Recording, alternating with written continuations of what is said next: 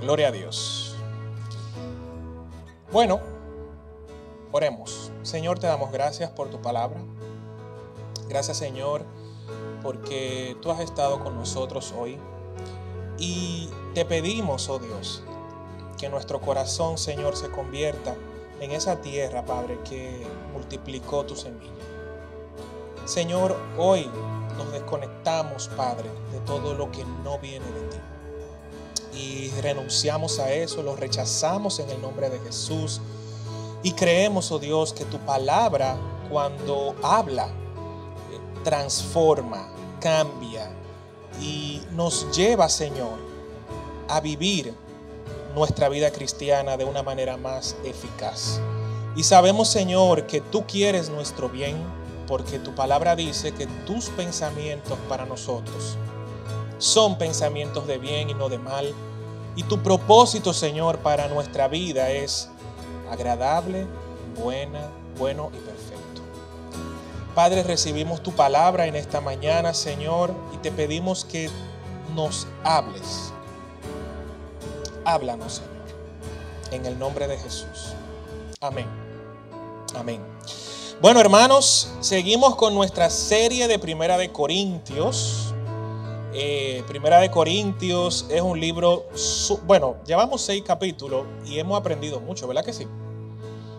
solamente llevamos seis capítulos y falta todo lo demás y falta Segunda de Corintios. O sea, aquí hay un menú bastante amplio de donde nosotros podemos nutrir nuestra fe para edificarnos. ¿Ok? Y en el día de hoy, yo quería tratar con ustedes la segunda parte del capítulo 6 bajo el tema libres para obedecer. Parecería contradictorio, ¿verdad? El hecho de soy libre, pero tengo que obedecer, como que son palabras opuestas. Sin embargo, vamos a ver a la luz de la Biblia, ¿verdad? Lo que Dios dice eh, en ese sentido y por qué eh, este, esta porción de la escritura habla sobre, sobre estos temas. ¿Nosotros debemos honrar a Dios con solo nuestro espíritu y nuestra alma? Esa es una pregunta. ¿Tenemos que adorar a Dios con nuestro espíritu? Sabemos que sí. ¿Tenemos que adorar a Dios con nuestra alma? También sabemos que sí. Pero ¿y nuestro cuerpo? Si somos libres en Cristo, ¿esa libertad tiene límites? ¿Tiene límites o es una licencia para nosotros actuar como nos parezca? Nosotros vamos a abordar hoy las instrucciones del Espíritu Santo para adorar a Dios y poder obedecerle por medio de esa libertad que nos ha sido dada en Cristo Jesús. El texto de hoy nosotros lo tenemos en Primera de Corintios capítulo 6 y vamos a ver del verso 9 al 20. Son 11 versículos que tenemos aquí y 11 versículos bastante ricos en enseñanza. Hermanos, la libertad que nosotros hemos recibido de Dios por medio de Jesucristo no debe ser utilizada para hacer lo que nos parezca, sino para darle gloria al que nos ha dado esa libertad. Repito, la libertad que Dios nos ha dado por medio de Jesucristo no es una libertad para hacer lo que nos parezca. Es una libertad para darle gloria al que nos dio esa libertad. Amén. En las sesiones anteriores nosotros hemos visto a una iglesia que, hermanos, esta iglesia era amada por Pablo. Y él se refería a ellos como santificados. En el capítulo 1, versículo 2 de Primera de Corintios, dice, a los santificados en Cristo Jesús en la iglesia de Corintios. Con todo lo que hemos visto hasta hoy, vamos a pensar, en serio, santificado, pero ¿y de dónde? ¿Cómo así? Hay algo que no me cuadra, porque hemos visto un desorden, pero ¿cómo que santificado? Pues sí, Pues sí, Pablo los, se refería a ellos de esta manera. Sin embargo, a pesar de su condición de ser creyentes y de estar santificados, estaban demostrando ser incapaces de reflejar una conducta de acuerdo a esa naturaleza santificada. Y era lo que Pablo estaba tratando de rescatar aquí. Y estaban ellos dejando que algunas costumbres, malas mañas, ¿verdad?, del entorno en el que vivían, pues penetraran dentro de la congregación y dañaran el, testimonio. Entonces, ¿qué hemos observado hasta ahora? Hasta ahora nosotros hemos observado división. Había división en la iglesia de Corintios entre los hermanos. Había adulterio, debilidad doctrinal, incapacidad de manejar sus diferencias de manera correcta, como vimos el domingo pasado, y una lista que continúa, ¿verdad? Y en el día de hoy, Pablo les habla sobre el tema de la fornicación, que también es otro tema que, que lo vamos a desarrollar en los versículos de hoy. Ahora, nosotros no podemos ser vulnerables a permitir que las tendencias en nuestro entorno afecten nuestras respectivas comunidades y nosotros debemos de velar porque eso no ocurra, hermanos. Nosotros no estamos llamados a vivir como las olas del mar. Santiago dice claramente que el hombre que no vive la palabra es como aquel que en la mañana se mira un espejo, se va y se olvida cómo era. Se le olvida su imagen. Entonces, si nosotros no vivimos, no hacemos la palabra de Dios, si no la ponemos en práctica, vamos a ser como ese hombre y vamos a ser como un hombre inconstante en todos sus caminos. O sea, una persona que va de aquí para allá, por donde lleva el viento. Ah, el viento va por aquí, pues vamos por aquí. O el viento va por allá, pues vamos por allá. Esa cultura de borrego, no, no es para el cristiano. ¿Van conmigo, hermanos? Entonces tenemos que eh, tener claro esa parte. Y, ojo con esto, las enseñanzas que nosotros estamos viendo sobre la iglesia de Corintio no es para decir, ay, pero esa iglesia no sirve. No, tampoco ese es el detalle, ¿verdad? Porque si nosotros vemos estas conductas en otras congregaciones, nosotros tampoco podemos decir, no, esa iglesia no sirve, Dios no está ahí. No, tampoco. Es para que nosotros seamos examinados, nos veamos en este espejo y nos perfeccionemos en nuestra carrera. Esa es la voluntad de Dios. ¿Ok? Entonces, lo primero que quiero, dentro de este gran tema, el primer punto que yo quiero tocar con que yo quiero tocar en el día de hoy se llama no nos engañemos. No seamos engañados. Y para eso vamos a ver lo que dicen los versículos del 9 al 11 de Primera de Corintios capítulo 6. Dice: ¿No saben que los malvados no heredarán el reino de Dios? No se dejen engañar ni los fornicarios, ni los idólatras, ni los adúlteros, ni los sodomitas, ni los pervertidos sexuales, ni los ladrones, ni los avaros, ni los borrachos, ni los calumniadores, ni los estafadores heredarán el reino de Dios. Y eso eran algunos de ustedes. Pero ya han sido lavados, ya han sido santificados y ya han sido justificados en el nombre del Señor Jesucristo y por el Espíritu de nuestro Dios. Antes de comentar, de comenzar a hablar sobre los peligros de esa libertad sin límites, de ese libertinaje, Pablo les está, como a él le gusta, él les está haciendo a la iglesia una serie de preguntas retóricas. Una pregunta retórica es una pregunta que no requiere una respuesta, o sea, es algo que yo pregunto para que ustedes simplemente reflexionen. Bien, y Pablo, este estilo era muy común en él. Y él le decían, ¿no saben ustedes que los malvados no heredarán el reino de los cielos?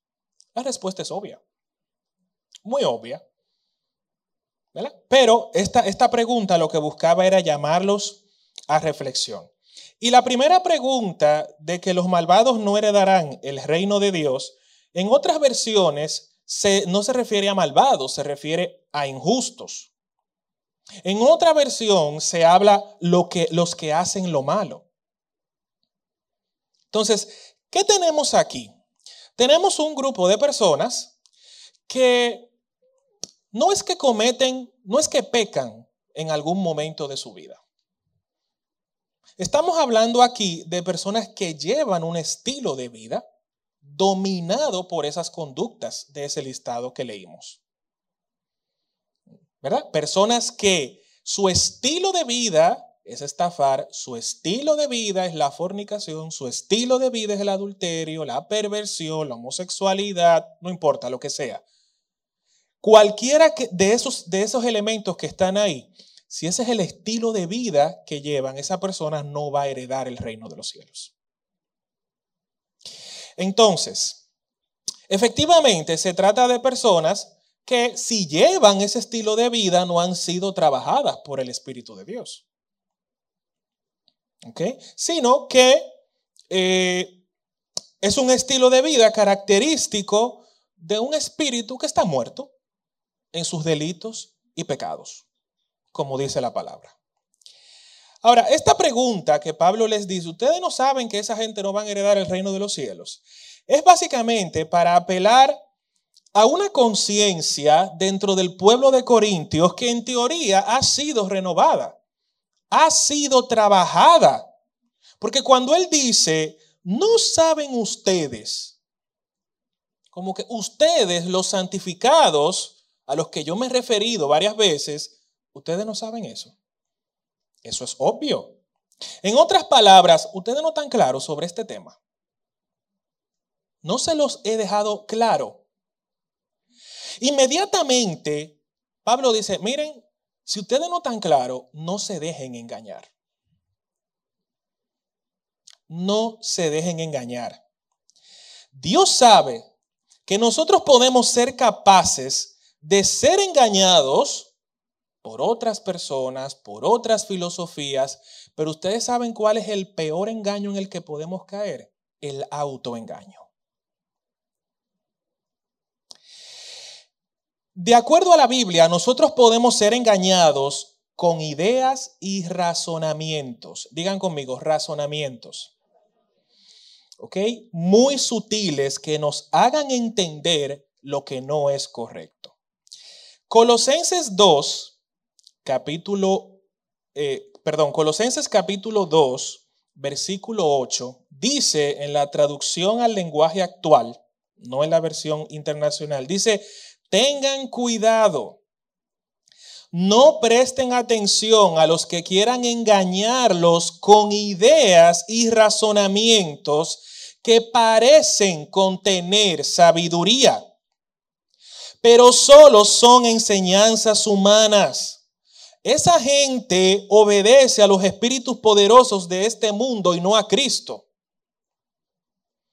Hay razonamientos, hermanos, que parecen contener sabiduría, parecen contener una inteligencia superior, ¿verdad? De gente que son sumamente expertas, pero no son más que razonamientos sutiles sobre lo que no es Dios y lo que no enseña la palabra de Dios. Y Pablo sabe que nosotros podemos caer en ese engaño. Eso es un grupo. Otro grupo está el autoengaño. ¿Qué dice la Biblia? Engañoso es el corazón, más que todas las cosas, y perverso. ¿Quién lo conocerá?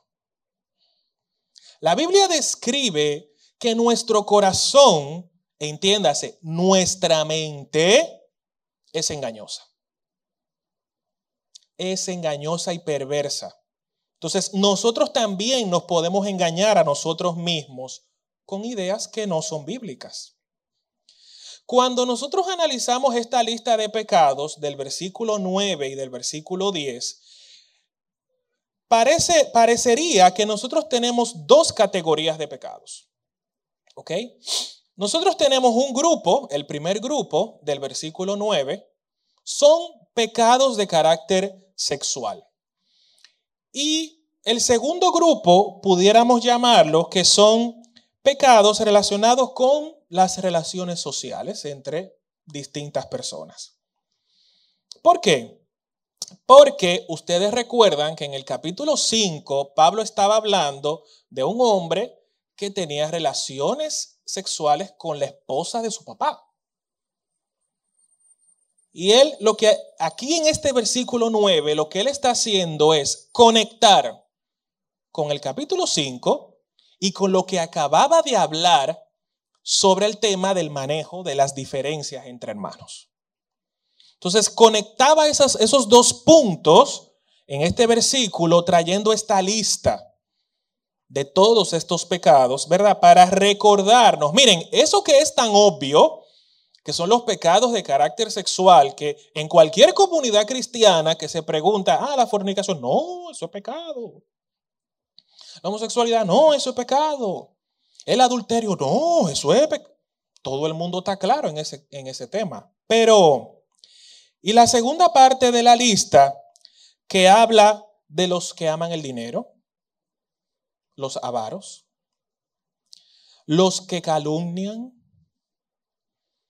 los que estafan, que no, no parecerían ser pecados tan obvios, ¿verdad? En, la mayor, en, la mayoría de los casos, sino que en algunos casos como que no son blanco y negro, hay, hay unas zonas como grises, como que bueno, sí, pero no. Pablo lo que está marcando aquí es que mira, eso que es tan obvio, y esto como que no le queda tan claro, las dos cosas son estilos de vidas que no te van a permitir heredar el reino de los cielos. Ahora, el Espíritu Santo hace un recordatorio y le dice a ellos, ustedes saben qué, de esta lista, algunos de ustedes eran algo de esta lista. Algunos de ustedes eran adúlteros, eran fornicarios, eran homosexuales, eran estafadores, eran calumniadores. Él les decía, algunos de ustedes eran eso pero han sido lavados. Entiéndase, hemos sido limpiados. Dios nos limpió. Amén. Hemos sido santificados en segundo lugar. ¿Qué quiere decir eso? Que nos apartó y nos hizo parte de su pueblo. La Biblia enseña que nosotros hemos sido injertados en el olivo, que es Israel. Israel es el pueblo de Dios. ¿Y qué ha pasado con nosotros? Hemos, hemos venido a ser parte de ese gran olivo, ¿verdad? Y hemos sido injertados en él. Es lo que enseña la Biblia. Y por medio del proceso de santificación es que esto ha venido a ocurrir. Y en tercer lugar, hemos sido justificados. No solamente Jesucristo perdonó, eh, eh, limpió nuestros pecados. No solamente nos, nos ha hecho parte de su pueblo, sino que también nos perdonó los pecados. En el nombre de Jesús y por el Espíritu Santo. Es lo que dice el versículo 11. Recordemos que cuando nosotros aceptamos a Jesucristo, pasamos por estas etapas. Y ustedes saben lo más hermoso de estas tres etapas, que no dependen de nosotros. Ahí usted y yo no tenemos nada que ver. ¿Y por qué Dios lo diseñó así? Para que nadie diga, ah, porque yo hice esto o porque yo hice lo otro, yo he sido justificado o yo he sido perdonado.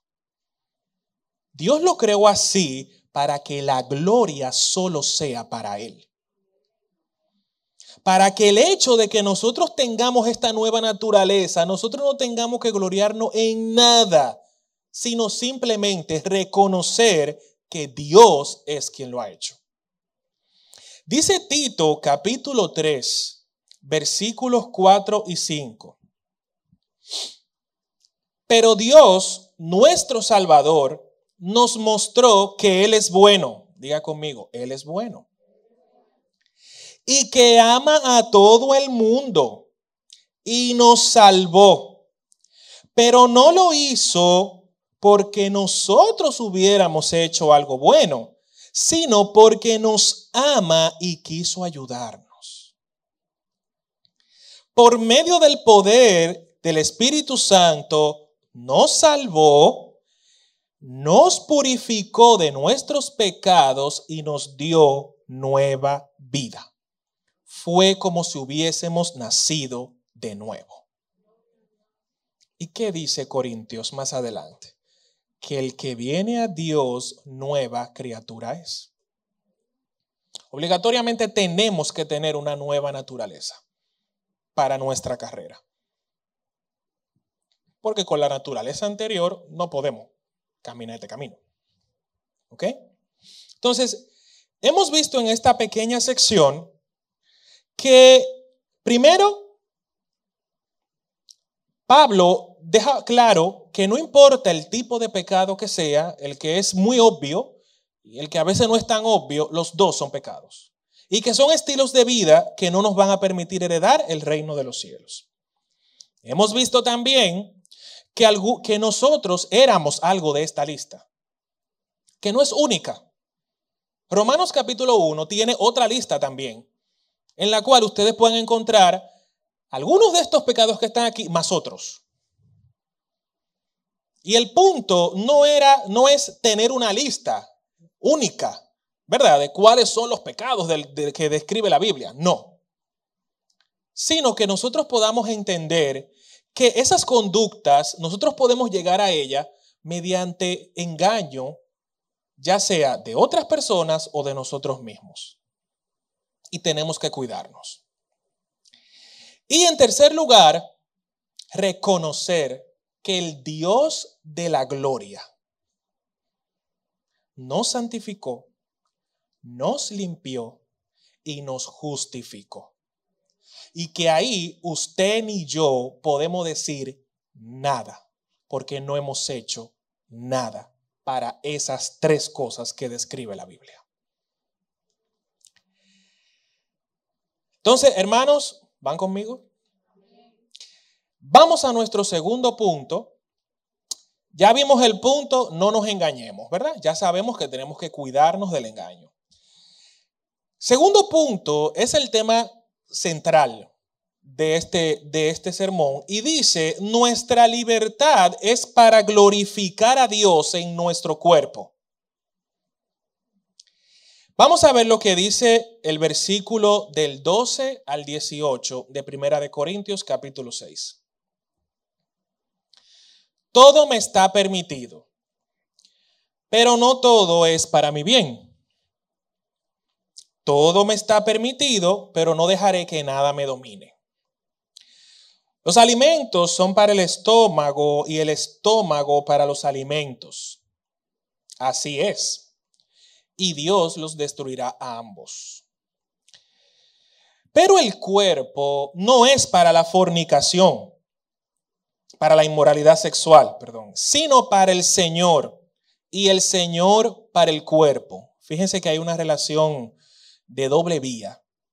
El cuerpo es para el Señor y el Señor es para el cuerpo. Es lo que dice ahí. Con su poder, Dios resucitó al Señor y nos resucitará también a nosotros. ¿No saben que sus cuerpos son miembros de Cristo mismo? ¿Tomaré acaso los miembros de Cristo para unirlos con una prostituta? Jamás. ¿No saben que el que se une a una prostituta se hace un solo cuerpo con ella? Pues la escritura dice, los dos llegarán a ser un solo cuerpo. Pero el que se une al Señor se hace uno con Él en el Espíritu. Huyan de la inmoralidad sexual. Todos los demás pecados que una persona comete quedan fuera de su cuerpo, pero el que comete inmoralidades sexuales peca contra su propio cuerpo. Bien, analicemos esto. Vamos a desmembrar este, este pasaje de la siguiente manera. Primero, a partir de este, de, este, de este pasaje, el Espíritu Santo comienza a trabajar con la iglesia de Corintios el pecado de la fornicación. Ya él les habló, le dijo, miren, no se engañen, no se dejen engañar, ustedes vivían así, ahora han sido lavados, justificados, tal, tal, tal. Y ahora el Espíritu Santo dice, ok, ahora yo quiero hablar con ustedes sobre la fornicación. Eso es lo que está pasando aquí. Según eh, Matthew Henry, en su comentario, la sociedad secular había, de ese momento había desarrollado un argumento filosófico muy sofisticado que conllevaba un estilo de vida muy suave, a un estilo de vida donde todo era permitido, por decirlo de alguna manera. Y es interesante que Pablo comience diciendo lo que parecen ser expresiones de otra persona. Si nosotros vamos de nuevo al versículo 12, vamos a notar algo eh, gramático aquí. Y son estas pequeñas comillas que están dibujadas aquí. Todo me es permitido. Todo me es permitido. Y en el versículo 13 también hay comillas. ¿Ok? En el versículo dice, los alimentos son para el estómago y el estómago son para los alimentos. ¿Verdad que sí? Cuando en gramática utilizamos este, este signo, nos estamos refiriendo a expresiones que no son mías, pero yo las estoy citando aquí. Entonces, ¿qué es lo que está pasando? Lo que está pasando es que estas expresiones que está diciendo Pablo no son de él. Pablo no está diciendo, ah, todo me es permitido. No, no, no. Estas son expresiones que está diciendo la iglesia de Corintios respecto a lo que Pablo les está enseñando. ¿Qué quiere decir estas expresiones? Bueno, en algunas versiones, como la traducción al lenguaje actual, dice, yo soy libre de hacer lo que yo quiera. Esa era la expresión que utilizaba la iglesia de Corintios para justificar muchas de sus conductas. Bueno, pero es que yo soy libre. ¿Y por qué ellos llegaron a esta conclusión? Que lo vamos a ver luego. Bueno, porque en un momento Pablo les enseñó a ellos con relación a las comidas de los sacrificadas a los ídolos, no, que somos libres hermanos de esa esclavitud. Ah, pero aquí ellos tomaron esta libertad y se corrieron. Se fueron un poquito más para allá y lo vamos a ver. Entonces ellos decían, bueno, mira, según Matthew Henry, ellos decían, eh, no, yo soy libre de hacer lo que yo quiera porque yo tengo el estatus de hacerlo. Recordemos que los miembros de Corintios, señores, no eran arrancados, como para que me entiendan, eran gente de estatus, gente estudiada, gente de un alto nivel social. Entonces, con, con relación a su estatus, bueno, yo puedo hacer lo que yo quiera. Esa era la conclusión a la que ellos habían llegado. Ahora, existen algunas opiniones sobre estas expresiones. Unos plantean que son frases que utilizaban los corintios para justificar su conducta y otros indican que ellos estaban haciendo referencia al hecho de que Pablo les había dicho, tenemos libertad en Cristo y malinterpretaron esa libertad para hacer lo que les pareciera. Pero independientemente de cuál sea la verdad, ninguna de las dos son correctas. ¿Ok? Nosotros no podemos eh, apoyarnos en el hecho de que somos libres para hacer lo que nos plazca. Ese no es el modelo bíblico. ¿Por qué? Recordemos lo que dice la Biblia y vuelvo un poco atrás. Nuestra mente es engañosa. Antes de nosotros hacer algo, eso ha estado en nuestra mente, primero. Aunque no nos demos cuenta de ese proceso en nuestro ser. Eso ocurre así. Y Proverbios tiene una expresión muy interesante. Él dice, tal es el pensamiento del hombre, eso es.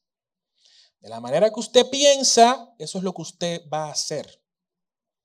Entonces, por eso nosotros no podemos decir todo lo que nos llegue a la mente, somos libres para hacerlo. Y tenemos libertad en Cristo para... No, no, eso no funciona así. Ahora, en este punto, Pablo debe intervenir para aclarar lo que se refiere a la libertad cristiana. Es verdad que él predica sobre la libertad en relación a la comida sacrificada a los ídolos, como veremos luego en el capítulo 8, eh, versículo 4. Pero esto, esta libertad, no se compara a la actitud que estaban tomando los creyentes en relación al tema de la impolaridad sexual. Porque que no procede. Y lo primero que Pablo hace es valerse de dos expresiones interesantes. Ah, primero, no todo lo que uno quiere conviene ni edifica. Y ahí él le dice, bueno, ustedes son libres, es verdad. Tenemos libertad en Cristo, es verdad. Y podemos hacer todo lo que querramos, sí, pero no todo lo que uno quiere conviene ni edifica. Fíjense en algo, hermanos. Oyendo un pastor hablar sobre este punto, él decía algo que me llamó mucho la atención. Él decía, fíjense que no dice, no todo me conviene. No. Él dice, no todo conviene no todo conviene. ¿Y por qué? Porque es que no se trata solo de mí. Hay cosas que nosotros queremos hacer que pueden ir en perjuicio de mí mismo, pero también de los demás.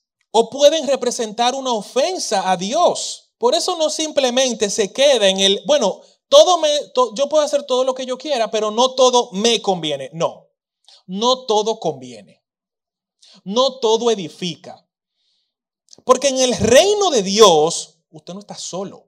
En el reino de Dios, recordemos, nuestra prioridad es adorar a Dios. Y tenemos que hacer lo que convenga a Dios. Y nuestra segunda prioridad son los demás.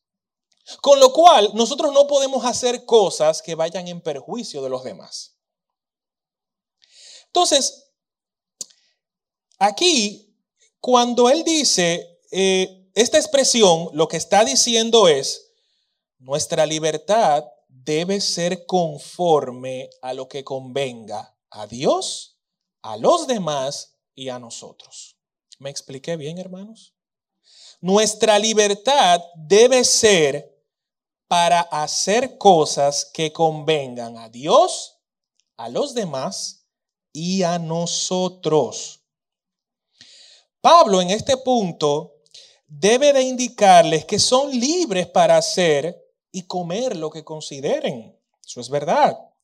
Pero no es conveniente que el cuerpo se utilice para la fornicación ni para relaciones sexuales prohibidas. Por eso Pablo dice, no, todo me es lícito, mas no todo conviene.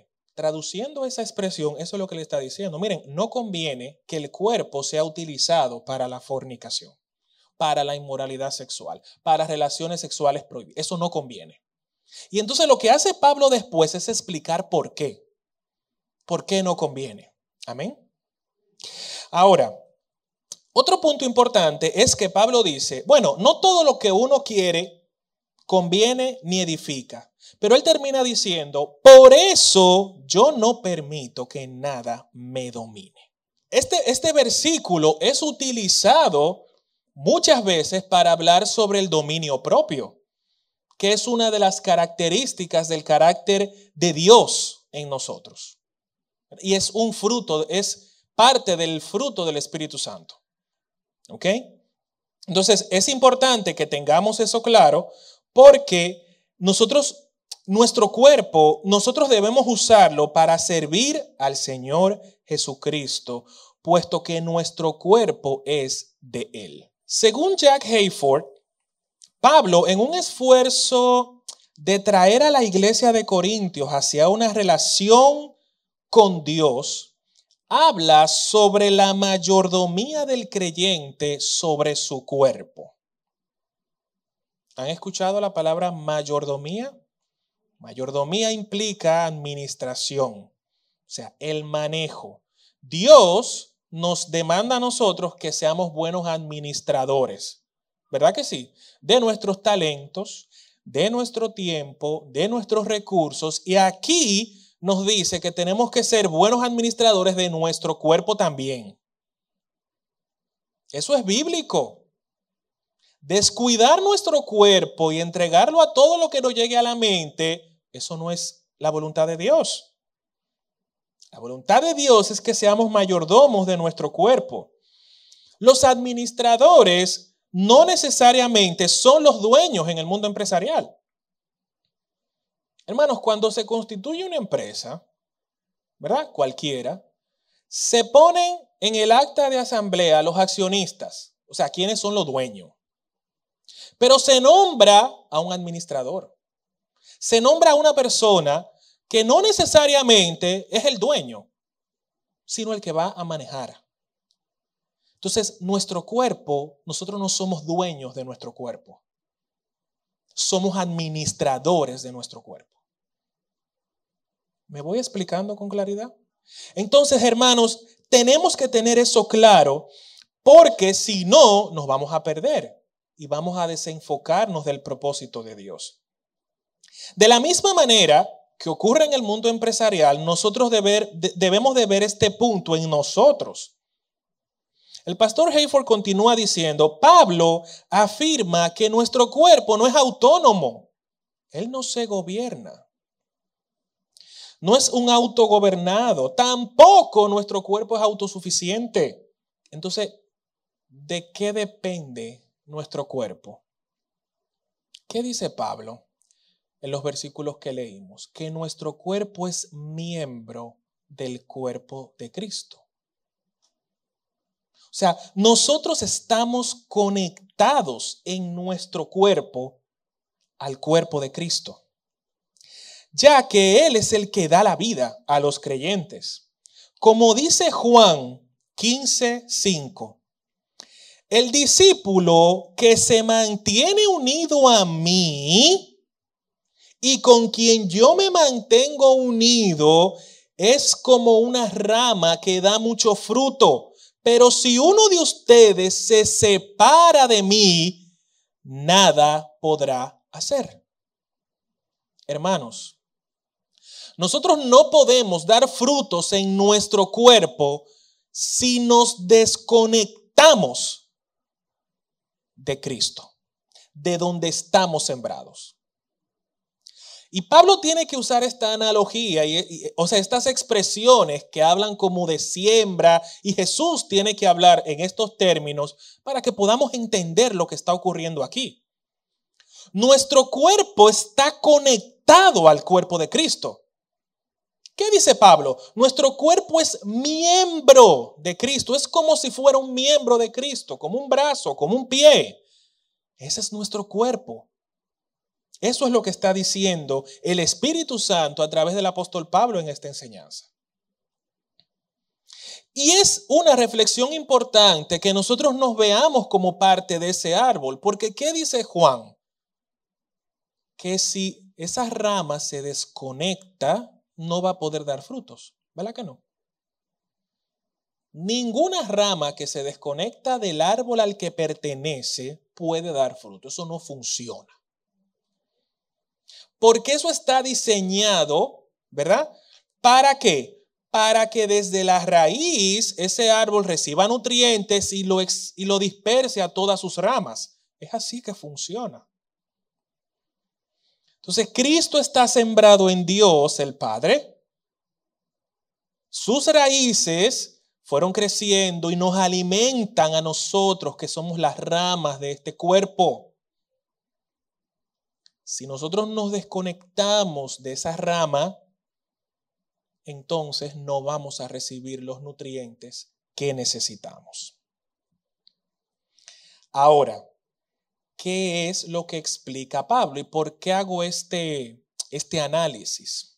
Porque Pablo dice que cuando un cristiano comete relaciones sexuales prohibidas, inmorales, en fornicación, fuera de lo que Dios estableció, es como si nosotros quitáramos esa rama del árbol y, esa rama entonces la injertamos en otro árbol que no es Cristo. ¿Qué dice Pablo? Pablo dice textualmente en el versículo 16, ¿no saben que el que se une a una prostituta se hace un solo cuerpo con ella? Y la parte final del versículo 15 dice, ¿tomaré acaso los miembros de Cristo para unirlos a una prostituta? Cuando cometemos actos sexuales que no están contenidos en la palabra de Dios, nos, nos desconectamos del árbol y esa rama entonces se conecta a otro árbol que no es Cristo. Eso es lo que pasa. Y Pablo está enseñando esto y por eso más adelante, cuando veamos la, tercera parte, nos vamos a dar cuenta por qué. Porque él dice, es que este pecado, en el versículo 18, dice, por eso dice, todos los demás pecados que una persona comete quedan fuera de su cuerpo, o sea, no tienen una implicación en su cuerpo. Pero los actos sexuales inmorales y prohibidos, sí. Sí tienen un impacto en nuestro cuerpo. Por esto que acabo de explicar. Ahora, por lo que hemos, por lo que hemos estudiado hasta ahora, preguntaríamos, bueno, pero ¿por qué los hermanos de Corinto estaban como en este rebú de la fornicación? Bueno, ustedes recordarán que uno de, las, de los puntos que yo les expliqué cuando hablé sobre el contexto del pueblo de Corintios era el hecho de que en el templo donde se adoraban los dioses, ¿verdad? Una de las prácticas era la prostitución. O sea, las sacerdotisas que rendían culto a los dioses que adoraba Corintios, como parte de su ritual religioso, practicaban la prostitución. la fornicación y esas relaciones inmorales, desde el punto de vista sexual, eso era una práctica muy común en el pueblo de Corintios. Recordando un poco las estadísticas, les comenté que en el templo había más de mil prostitutas en el pueblo. Disponibles ahí para que se hiciera lo que, lo que se hace con ellas. Y estos pecados eran parte de sus, de sus rituales religiosos. Entonces, otro punto importante es que nosotros pudiéramos pensar, bueno, pero es que no, nosotros hemos sido salvados por Cristo y tenemos que rendirle culto a Dios con nuestra alma, con nuestro espíritu, pero ¿y nuestro cuerpo? Pues también. ¿Qué dice la Biblia? que en el día de Jesucristo debe ser hallado irreprensible todo nuestro ser, espíritu, alma y cuerpo. El cuerpo no está fuera de la ecuación. Cuidar nuestro cuerpo es parte de nuestro deber cristiano. Y no solo cuidarlo de relaciones eh, inmorales, sino de todo lo que atente contra él. Es parte del modelo bíblico de nuestra vida cristiana. No podemos desconectar lo espiritual de nuestro cuerpo, porque forma parte de todo el conjunto. ¿Y por qué digo esto, hermanos? Por lo que dice nuestro siguiente bloque. Nuestro cuerpo, templo de Dios. El verso 19 y 20, que son los últimos dos versículos de este capítulo, dice, el cuerpo de ustedes es como un templo, y en ese templo vive el Espíritu Santo que Dios les ha dado. Ustedes no son sus propios dueños. Cuando Dios lo salvó, ustedes recuerdan que leímos ahorita que por medio de Jesucristo nosotros fuimos salvos, ¿verdad que sí? Pero esa salvación no es, ah, te salvé, haz lo que tú quieras. No. Esa salvación en realidad lo que implicó fue una compra. Y el precio que se pagó fue muy alto. Por eso deben dedicar su cuerpo a honrar y agradar a Dios. No fue que yo te limpié solamente. No fue que yo te justifiqué, no fue que yo perdoné tus pecados, es que te compré. Y cuando usted hace una compra, lo que usted compra es su propiedad. De la misma manera, cuando Cristo nos compró, usted dejó de ser dueño de usted mismo. Pasamos a ser propiedad de Cristo. Amén. Propiedad de Cristo. Eso fue lo que ocurrió cuando nosotros aceptamos al Señor Jesús. Luego de hablar sobre qué importante es cuidar nuestro cuerpo y evitar cometer con él actos de inmoralidad sexual, el capítulo termina enfatizando lo que es más importante en todo esto. ¿Ok? El hecho de que nosotros somos templo del Espíritu de Dios. ¿Y qué usted hace con el templo? ¿Usted lo deja regado, sucio? No, no, no, no, no. El templo físico, hermano, nosotros lo cuidamos. ¿Cómo no vamos a cuidar el templo espiritual? ¿Cómo no vamos a cuidar nuestro cuerpo, que es el templo del Espíritu Santo? La inmoralidad sexual es un pecado, no solo contra nosotros mismos, sino contra el templo del Espíritu Santo. Y ustedes saben por qué Pablo les tiene que hablar a los corintios sobre el tema del templo relacionado con la fornicación, por lo que yo les acabé de explicar ahora mismo. Porque el templo en la iglesia de Corintios con los dioses era usado para la fornicación. Él tenía que hablarle en estos términos para que ellos entendieran de que, que no. En, el, en el, el Dios de la Biblia no funciona así. No funciona como esos dioses paganos que ustedes están acostumbrados a adorar. El Dios de la Biblia requiere que nuestro cuerpo se aleje de la inmoralidad. ¿Ok? Y por eso eh, dice concretamente, huyan de la inmoralidad sexual, salgan corriendo.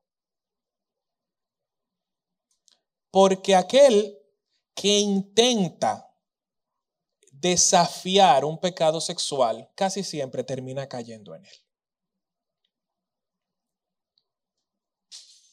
¿Qué dice la Biblia de la mentira? No mintáis. ¿Qué dice la Biblia del pecado de, no sé, del, orgullo? No sean orgullosos.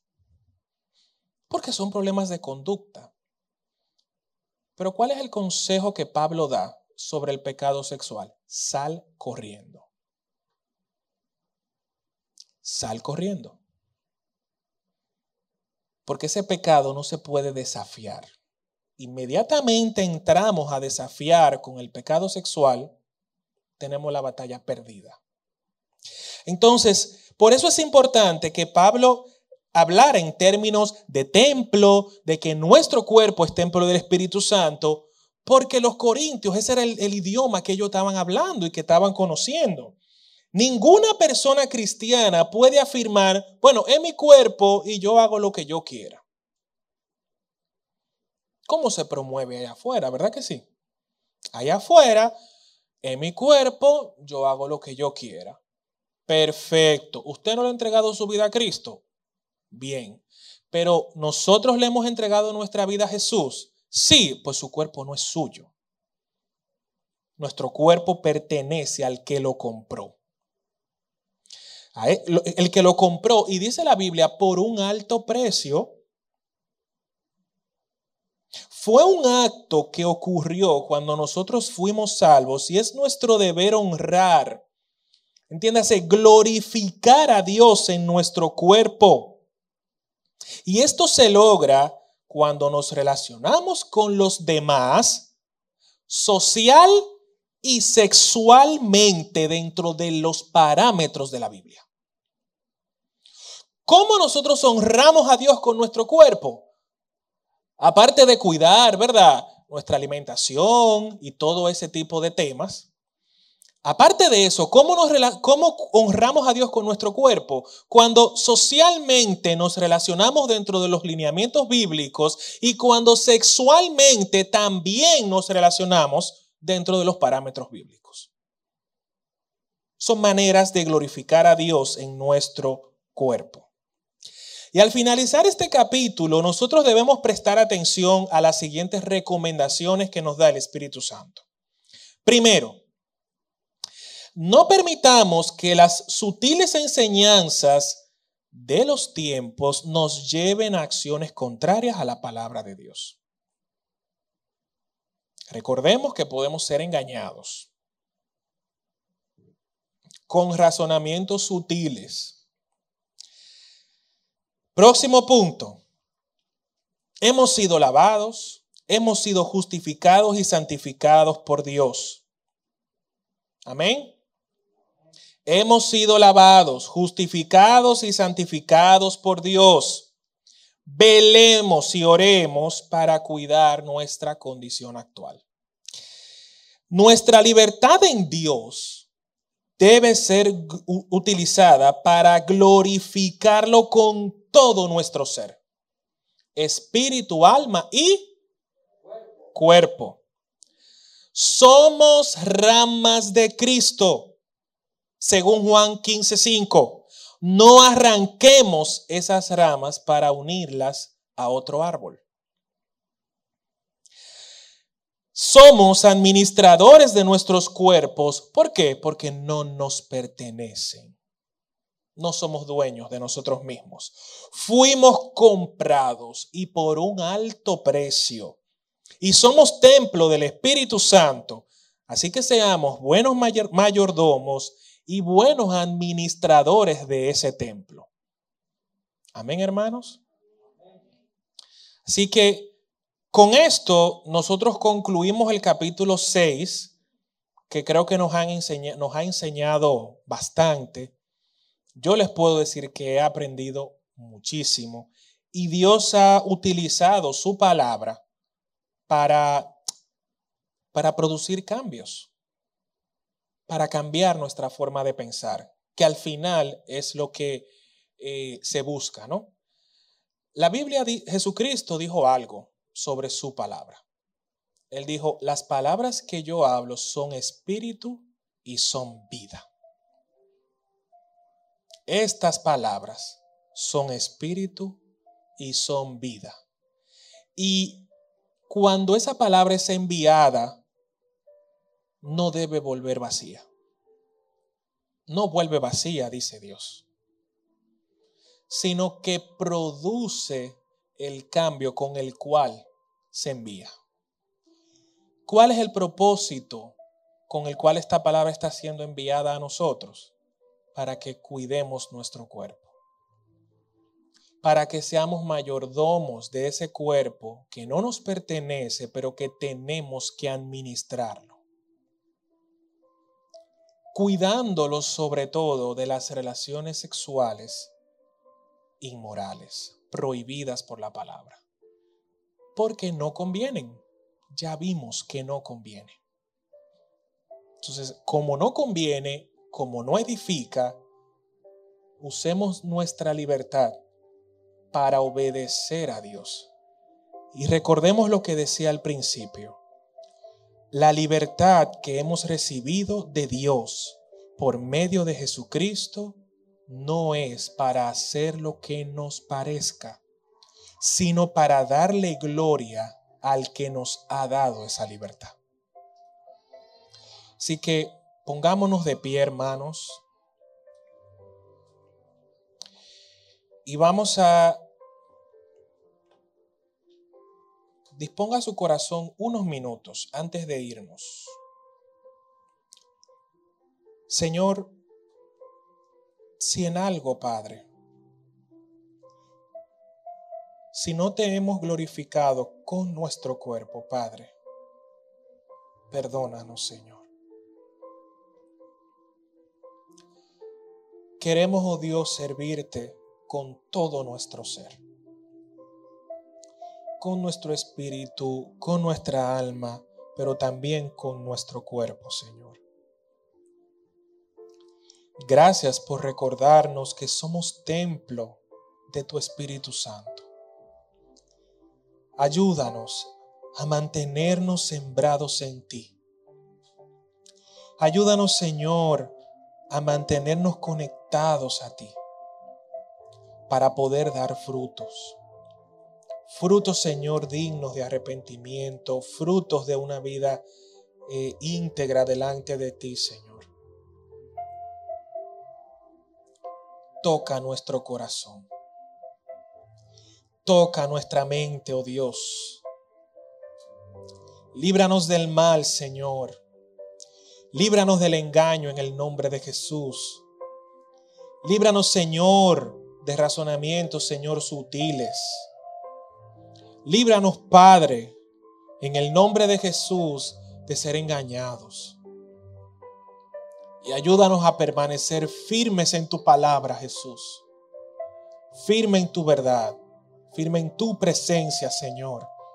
Que esta palabra, Señor, no sea no se ahogue por los espinos, no se ahogue por las rocas, no se ahogue por las dificultades, por la lluvia, que esta semilla crezca y se reproduzca, Señor, al 30, al 60 y al ciento por uno en nosotros.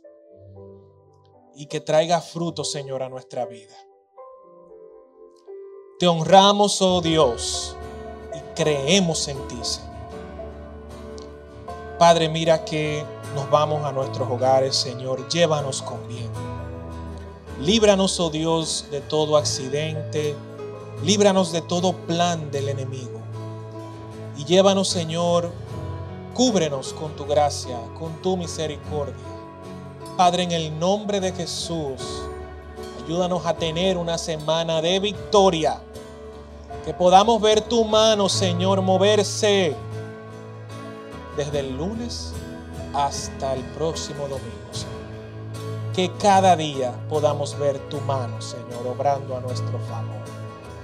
Y ayúdanos a acercarnos a ti cada día más.